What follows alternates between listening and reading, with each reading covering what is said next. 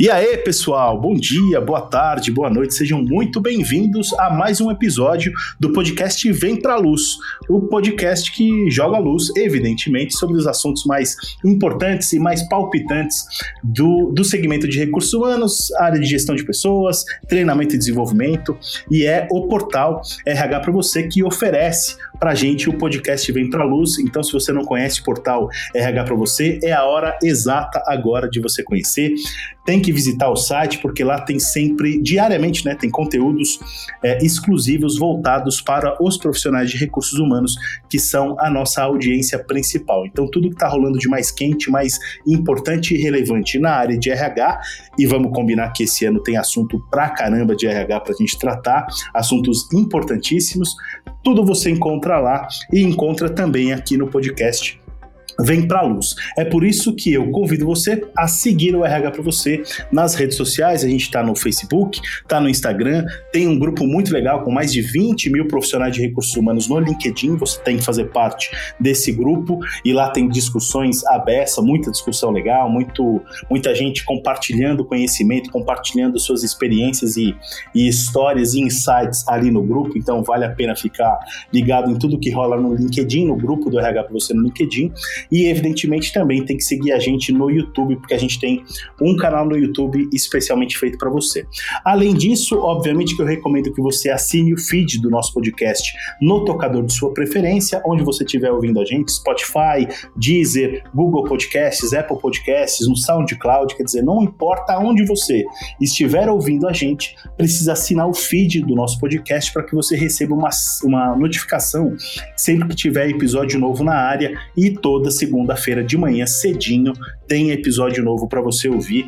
Então não tem desculpa, assina aí o feed para você receber todas as novidades e notificações sobre o podcast Vem para Luz, tá bom?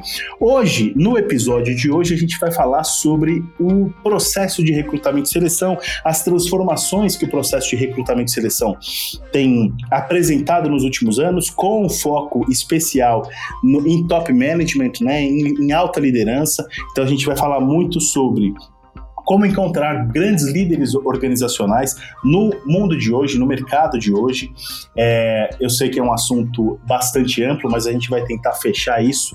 O, e é óbvio que a gente tem é, uma ajuda incrível dos sócios da Init, que é uma boutique de executive search, e eles são especializados em projetos de liderança, top management mesmo, e eles vão ajudar a gente, vão nos guiar nessa jornada para entender o atual cenário do segmento de recrutamento e seleção, os desafios de quando a gente fala é, de recrutamento e seleção é, é, no mercado de hoje, ele ajuda, eles vão ajudar a gente a entender tudo o que está acontecendo e vão ajudar a gente a entender também um novo conceito, ou um conceito no mínimo diferente, chamado anticarreira. A gente já vai entender o que, que é isso, mas participam com a gente hoje a Vanessa Simões. Vanessa, obrigado pela participação, viu? Obrigada a vocês pelo convite. É um prazer estar aqui com vocês e poder dividir um pouquinho do que a gente tem visto no mercado. Bem legal, Vanessa. E tá com a gente também o Paulo Nader, que também é sócio da Vanessa, ambos são sócios da Init, como eu falei. Paulo, obrigado pela, pela, pela pela participação e por dispor do seu tempo também para compartilhar com a gente as suas experiências e os seus insights. E eu que agradeço. É um prazer enorme estar aqui com todos. Espero que seja um papo muito legal. Maravilha, gente. Vamos bora para o nosso papo então. Bem-vindo a mais um podcast do Portal RH para você, o Vem para Luz, onde você encontra os melhores conteúdos sobre gestão de pessoas.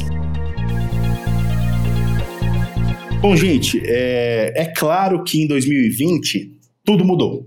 Né? Quando a gente fala do, do mercado de trabalho, o próprio ambiente de negócios, tudo isso tem sofrido grandes transformações ao longo deste ano de 2020. Vamos combinar que já, já não vinha num cenário estável, né? A gente já tem passado por grandes transformações quando a gente fala do mercado de recursos humanos e especialmente o mercado de recrutamento e seleção, é, esse são, são microsegmentos, digamos assim, que têm passado por grandes transformações nos últimos anos, de 2000, achar um profissional ou um líder organizacional em 2010, em 2015, em 2020, ou em 2019 já era absolutamente diferente diferente, né? São pontos de vista, são momentos históricos muito diferentes quando a gente traz para a nossa perspectiva do mercado de trabalho. Agora, é evidentemente, é evidente que em 2020 a gente tem grandes mudanças, a gente tem, com o cenário do Covid-19, é, muita coisa acontecendo em termos de, de ressignificação da nossa própria relação com o trabalho, da ressignificação do que a gente imagina que vai acontecer daqui para frente é, no ambiente de negócio, na, de negócios, na relação das empresas com seus colaboradores. Quer dizer, os líderes organizacionais têm um novo nível de desafio a partir de 2020.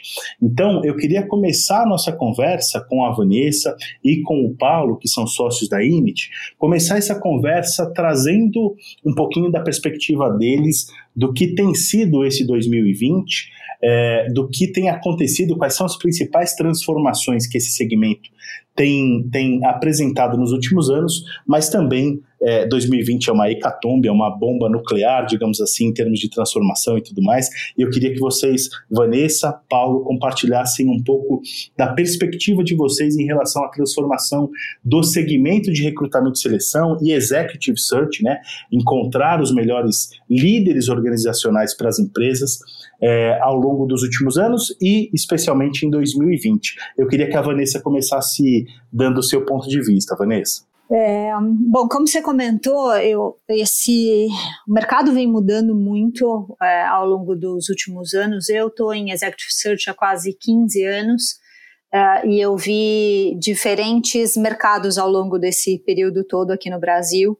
É, eu já tive momentos na minha história em Executive Search lá atrás, é, que foram momentos de trazer talentos de volta para o Brasil. Então, ali, 2011, 2012 a gente chegou a ter uma escassez de talentos no Brasil. É, e foi uma época onde a gente reimportou vários brasileiros que estavam fora, que estavam é, que eram executivos em outros países, na Europa, nos Estados Unidos, a gente reimportou é, muitos desses executivos de volta para o Brasil. É, infelizmente, os últimos anos não foram mais assim, né? Foram anos onde muitos brasileiros voltaram é, a sair de novo do Brasil por toda a situação econômica, crises no Brasil e tudo que aconteceu. Uh, então, eu acho que eu, eu, vi diferentes mercados ao longo dos últimos anos. Esse ano, é, acho que a principal mudança quando a gente fala de recrutamento e seleção, é, olhando no, na, na, no, prisma dos executivos e das empresas, é levar os, os processos de recrutamento para a tela. Né? Eu acho que poucas pessoas estavam é, acostumadas a recrutar completamente online. Então, eu acho que essa foi uma mudança grande que aconteceu. É, a gente conduziu alguns processos assim, uh, e até onde o onboarding dos candidatos acabou sendo online, né? Então, o candidato acabou entrando na empresa e começou a trabalhar é, sem conhecer pessoalmente os seus pares, sem conhecer pessoalmente os seus subordinados, fazendo tudo pela tela. Uh, então, eu acho que essa foi uma, uma grande mudança que esse ano trouxe e nos ensinou que é possível é, trabalhar à distância, que era uma coisa que a gente via que o Brasil estava muito atrás de outros países. Eu, eu cheguei a trabalhar muito tempo em multinacionais americanas uh, e a gente via que lá fora os americanos já tinham esse costume de, de trabalhar das suas casas e trabalhar às vezes de outro estado, uh, trabalhar de outra região dos Estados Unidos uh, e aqui a gente ainda estava um pouco distante disso e, a, e o Covid e toda a pandemia nos ensinou que é possível trabalhar de casa, que é possível ter bom rendimento de casa. É, então, eu acho que essas foram, foram grandes mudanças desses últimos anos na minha perspectiva. É, eu, eu, enfim, concordo totalmente contigo, Van, e tem um ponto importante que eu acho que vale, vale complementar, que é o seguinte, né, Executive Search existe para solucionar um problema de negócio. É, uma organização, uma empresa contrata é, um líder, uma líder para para resolver algum problema de negócio, não importa onde essa pessoa está colocada. E, os problemas de negócio ficaram é, mais incertos, né? Porque a incerteza ela é geral, né? Hoje em dia, assim, quem não está confuso está mal informado. É, então, além desse ponto que a Vanessa colocou, é, as, os problemas de negócio, por não estarem tão claros, a gente tem menos clareza de quem vai solucionar esses problemas.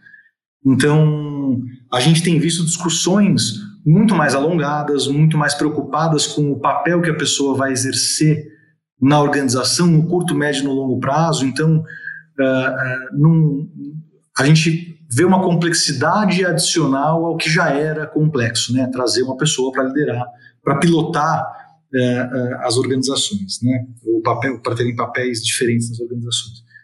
Então, além desse ponto que a Vanessa levantou, da gente tem que fazer a distância, da gente tem que fazer o onboarding à distância muitas vezes, né? as pessoas, os líderes uh, terem que se interagir, uh, uh, conhecer, liderar os seus times, sem às vezes ter conhecido eles pessoalmente,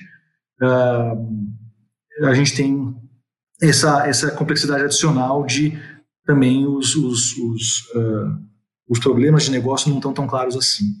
É, faz sentido, faz bastante sentido, viu, Paulo?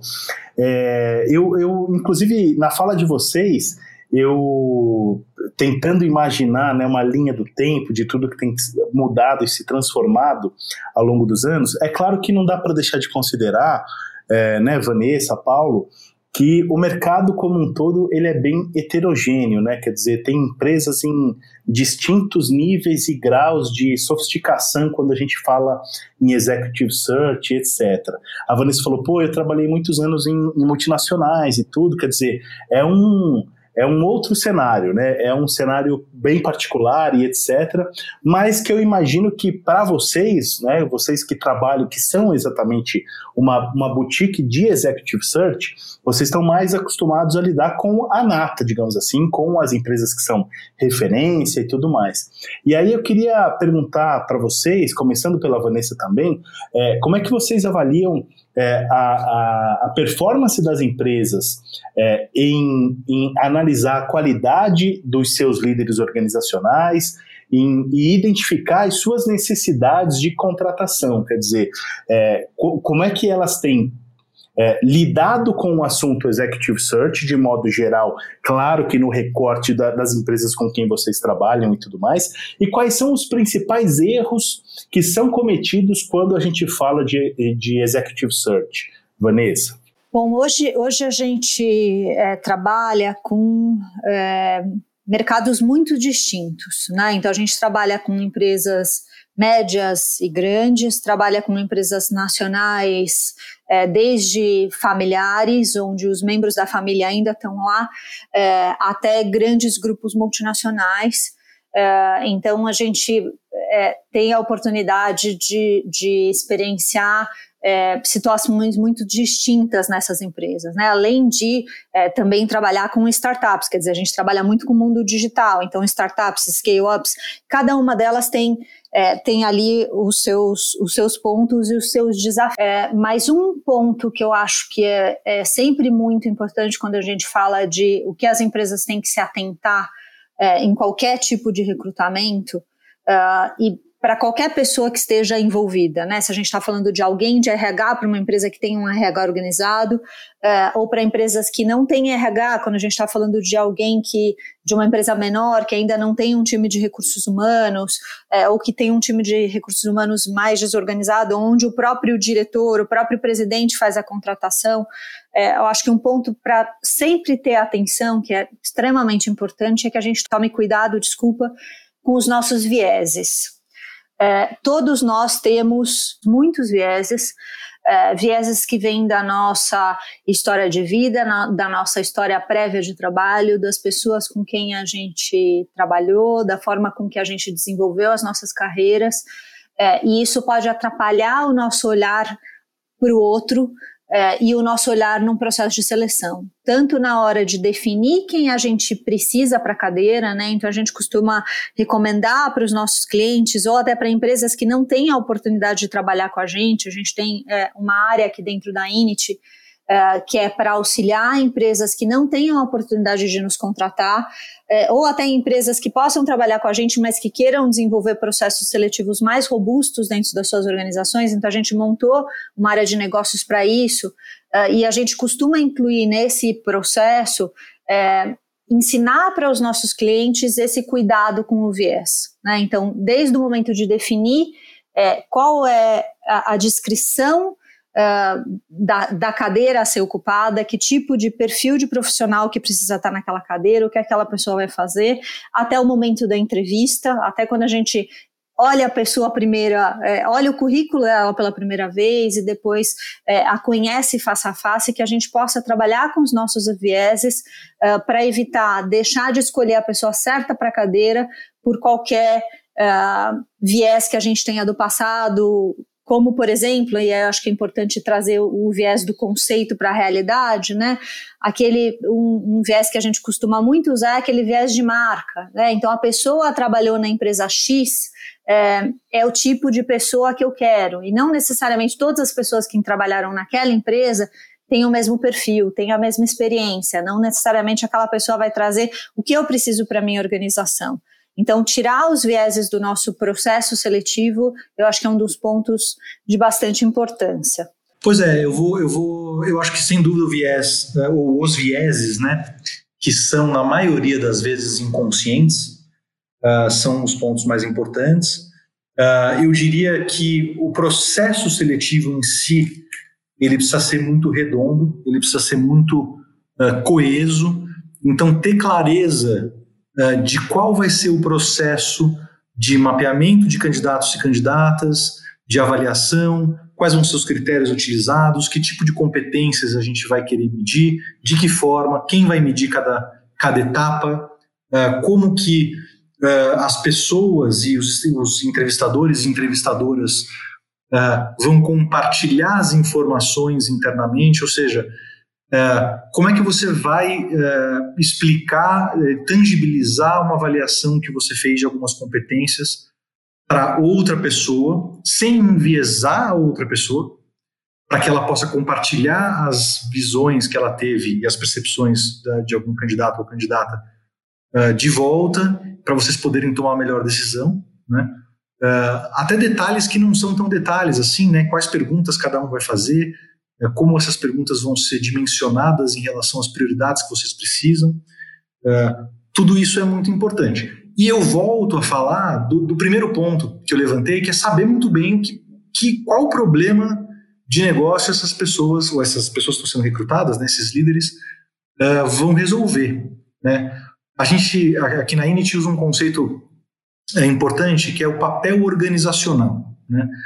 Então, é, é, o, o que aquela pessoa vai fazer, qual papel ela vai exercer, não qual função ela vai ter, né? não qual é o nome da função. Então, é, o papel organizacional ele é formado por basicamente três pilares que se convergem. Né? O primeiro são as características pessoais, mesmo de quem você quer que pilote alguma área da tua empresa. Né? Ou seja, quais competências, quais experiências, quais experiências de vida e técnicas, né? enfim, qual formação, uma série de coisas. Uh, o segundo é o que, uh, qual é o modus operandi, qual é o histórico da cadeira que essa pessoa vai sentar, ou seja, vamos dizer que é uma diretoria de, financeira, né? Uh, quais são os indicadores dessa diretoria financeira, como, como as pessoas que sentaram nessa cadeira até hoje se comportaram, o que, que foi bem, o que, que não foi, né? Tudo isso tem que convergir com um terceiro pilar, que é o contexto no qual tudo isso vai ser inserido. Né?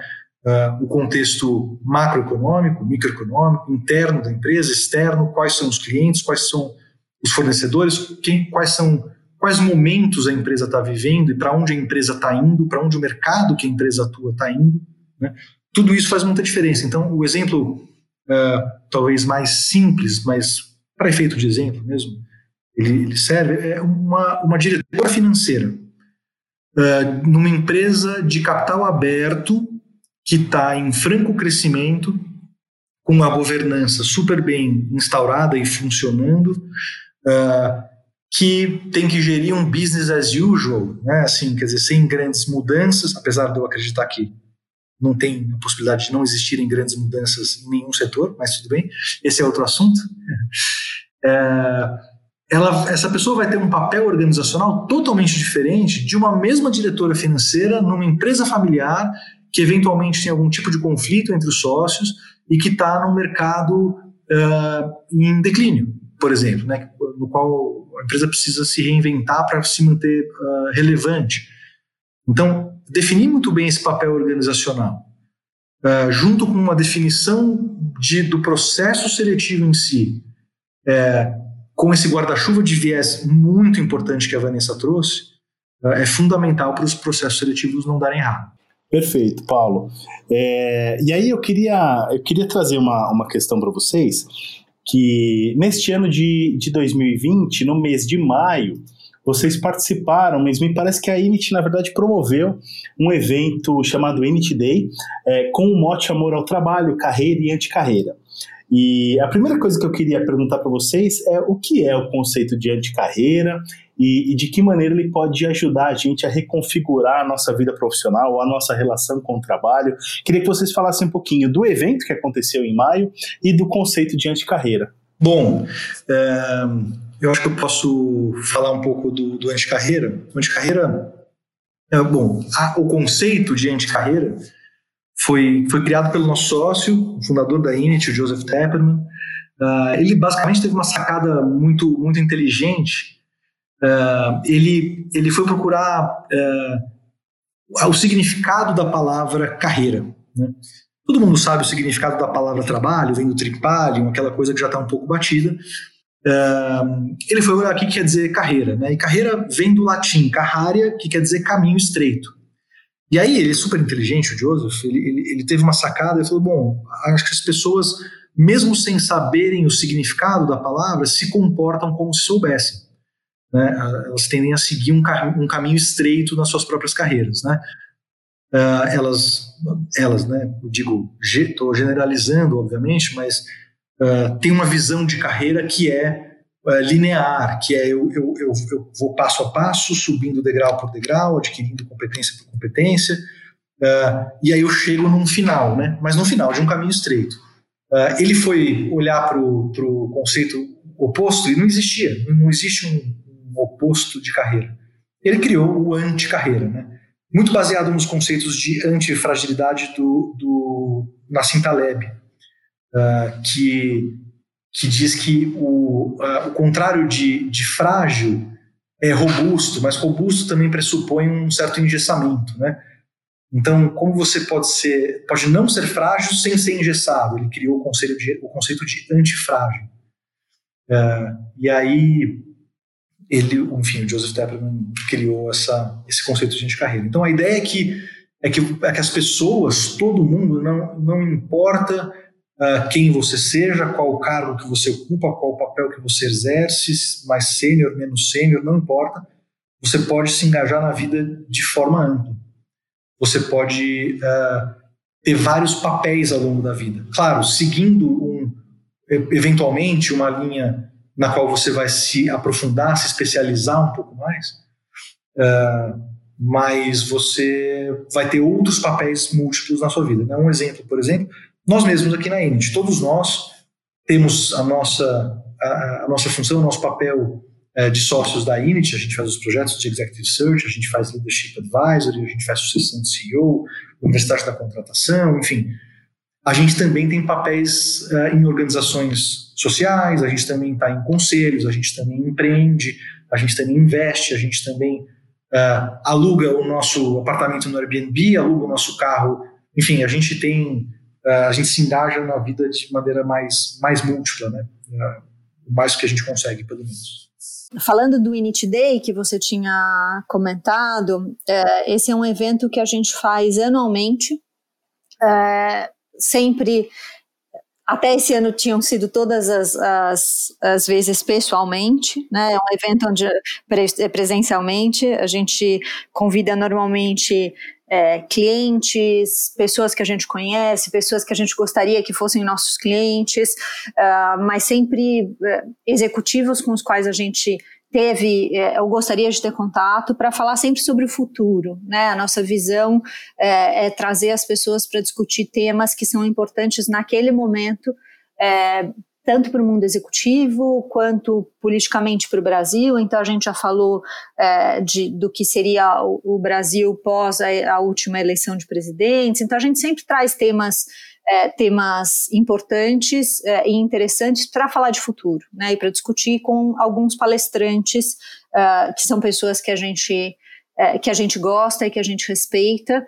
É, uma das, das, nossas características também, todos, além disso que o Paulo comentou, é que todos temos é, muita vontade de aprender sempre, né? É uma das características dos, dos executivos que buscam anticarreira também é essa, é, não parar de estudar e de aprender em nenhum momento da vida, né? Então sempre buscar conhecer e evoluir é, e estudar novos temas. Então a nossa intenção também com esse evento é sempre dividir com as pessoas que podem participar é, temas interessantes. E aí, esse ano, por toda a situação da pandemia, a gente acabou tendo que fazer o evento é, online uh, e achamos que o dia 1 é, de maio seria uma data interessante por ser dia do trabalho é, para tentar re ressignificar essa coisa, é, essa visão de que o trabalho é, a, é a visão do tripalium, como disse o, o Paulo, né? É o trabalho de uma forma difícil e complicada, é aquela coisa de acordar segunda-feira e não querer ir,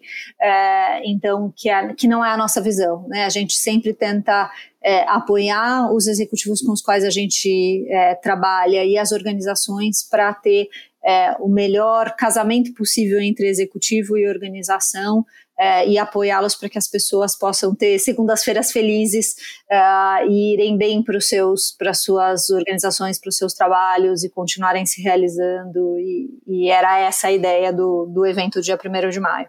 Perfeito, Vanessa. Eu queria finalizar o nosso bate-papo perguntando para vocês um pouquinho sobre é, como é que vocês enxergam é, o futuro do mercado de trabalho, digamos assim. Vocês estão em contato direto com grandes executivos, com líderes, líderes organizacionais.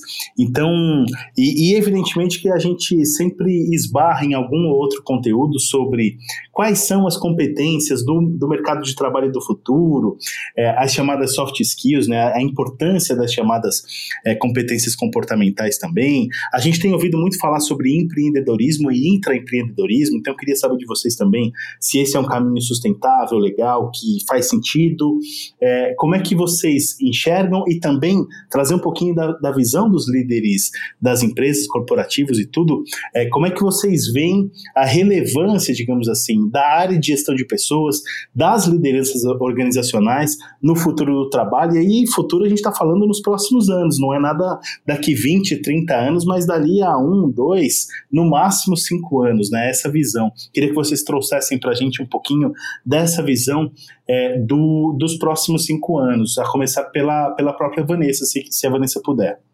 Claro. Começando por,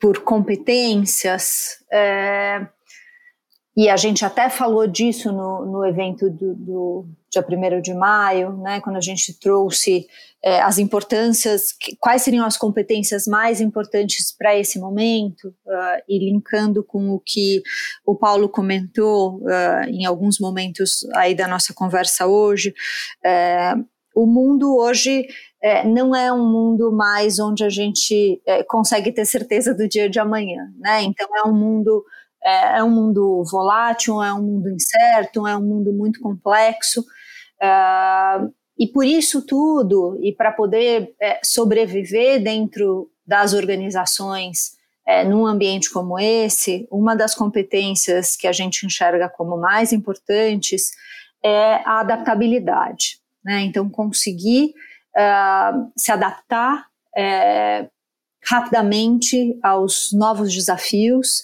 e eu acho que esse, esse ano provou isso para a gente de várias formas, né?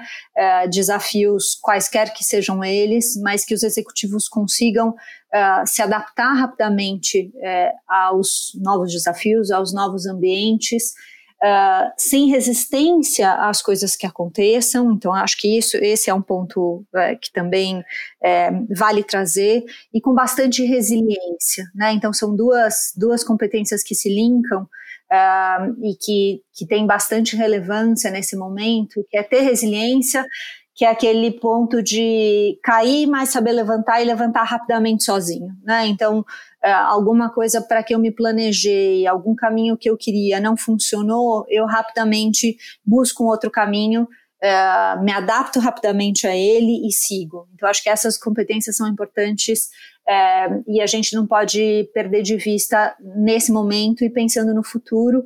Uh, junto com algo que eu comentei agora, é, que é uma característica muito nossa e que a gente sempre é, recomenda para os executivos, que é nunca deixar de aprender, né? E aprender rapidamente sobre novos temas, sobre o que está acontecendo no mercado, isso em qualquer das cadeiras. Uh, e não podemos deixar de, de falar de recursos humanos, como você me perguntou, Acho que recursos humanos teve um papel é, de extrema importância nesses meses todos de pandemia. Acho que as áreas de recursos humanos, e eu tenho conversado muito com líderes de recursos humanos nesses meses todos, e tenho ouvido deles, e também de presidentes, de diretores de organizações. Eu acho que organizações que é, reconheciam menos suas áreas de recursos humanos passaram a ter certeza que é, ter uma área de recursos humanos bem estruturada e ter executivos é, que possam guiá-los em momentos como esses é extremamente importante, porque as organizações que foram bem sucedidas, é, passar, que conseguiram passar por tudo isso é, com menos solavancos, né, a ida das pessoas para casa, a volta agora das pessoas para as organizações, é, sem dúvida tiveram líderes fortes nas suas áreas de recursos humanos. Então, eu acho que a, área de recursos humanos, no meu ponto de vista, ganhou uma visibilidade muito grande é, nesses meses todos. E a minha recomendação para as pessoas que estão nos ouvindo é que se mantenham é, dessa forma, porque eu sempre, eu sempre é, é comecei minha carreira em recursos humanos é, e acredito muito na necessidade de uma área de recursos humanos forte é, para que as organizações possam ter possam ter as pessoas certas nos lugares certos, por isso que também a gente trabalha com esse tema, né? Porque a gente acredita nisso, a gente só acha que com pessoas certas nos lugares certos as organizações podem ser bem sucedidas. Então, é, eu acho que é o momento certo para recursos humanos é, continuar mantendo a liderança dentro das organizações. Perfeito. Paulo, gostaria de, de falar sobre isso também? Sim, sim, não, sem, sem dúvida, esses pontos que a Vanessa levantou são importantíssimos tentando complementar uh, com algumas uh, visões adicionais. É, em relação ao futuro do trabalho, é, eu não, não, tenho a resposta. Eu, eu acredito que vai ser um, um, trabalho, uma forma de trabalhar mais fluida. Tá? Eu acho que a gente vai, vai ver muito mais fluidez nas coisas, de fato, menos, menos rigidez, menos, menos coisa dentro da caixa. Tá? É, não sei de que forma isso vai se realizar para frente, mas, mas eu acredito muito nisso. Uh, em relação às competências que a, que a Vanessa levantou, concordo em gênero, número e grau. É, quando a gente fala de adaptabilidade, quando a gente procura isso nos líderes e nas líderes que a gente, que a gente recruta, né, a gente busca muito a capacidade das pessoas de fazerem as perguntas certas mais do que trazerem as respostas certas, porque as respostas elas têm prazo de validade, né? Hoje em dia nesse mundo uh, mais volátil que a Vanessa uh, muito bem apontou. Então, saber fazer perguntas é mais importante do que saber trazer as respostas específicas, porque as respostas mudam. Uh, junto com isso, queria adicionar duas coisas que eu acho que são também muito relevantes para o futuro, para o dia de hoje, e que a gente sempre busca, que uma delas é empatia, seja, capacidade de se colocar uh, no lugar do outro.